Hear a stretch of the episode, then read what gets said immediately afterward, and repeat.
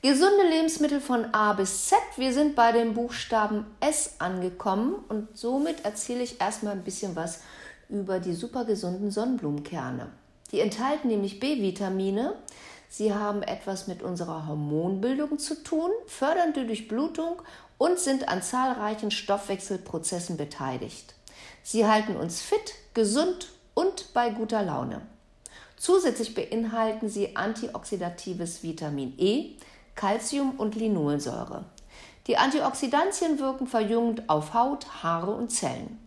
Das Calcium sorgt für gesunde Knochen und Zähne und ihre sekundären Pflanzenstoffe wirken sich positiv auf die Cholesterinwerte aus.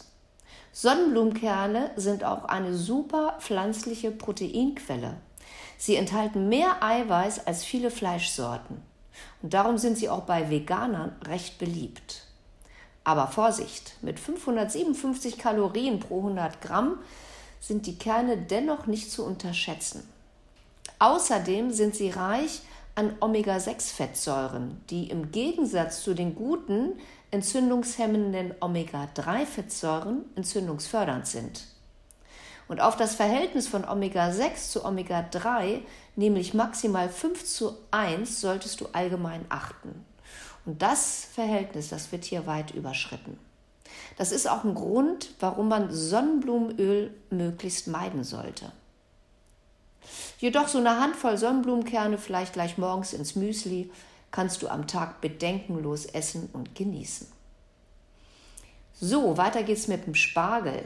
Wenn Spargelzeit ist, freuen sich nicht nur viele Menschen, sondern auch unsere Gesundheit.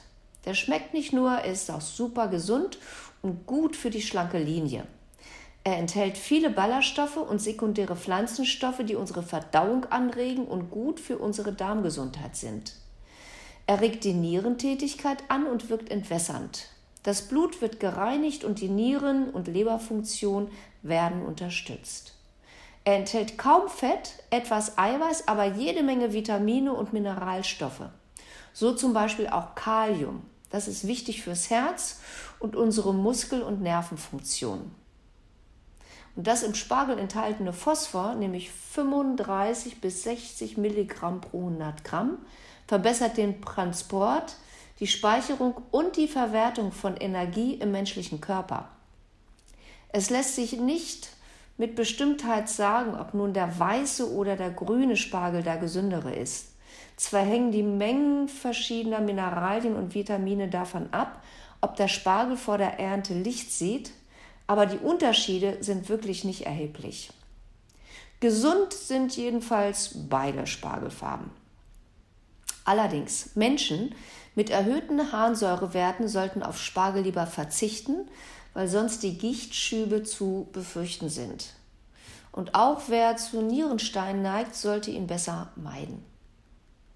So, und jetzt erzähle ich dir noch mal ein bisschen was über Selen. Das ist jetzt zwar kein Lebensmittel, aber ein ganz wichtiges Spurenelement. Das macht uns glücklich und schützt vor Krebs. Das hört sich nicht nur toll an, das ist auch so. Man hat inzwischen in einigen Studien festgestellt, dass Personen mit niedrigen Selenwerten oft ängstlich und depressiv werden. Selen wirkt auf die Botenstoffe im Gehirn ein, sowie zum Beispiel auf das Serotonin welches für Ruhe und Zufriedenheit sorgt. Außerdem fühlen sich viele Menschen durch Selenzugaben energiegeladener und schwungvoller. Das liegt auch daran, dass das aktivierende Schilddrüsenhormon erst durch Selen im Gehirn aktiviert wird.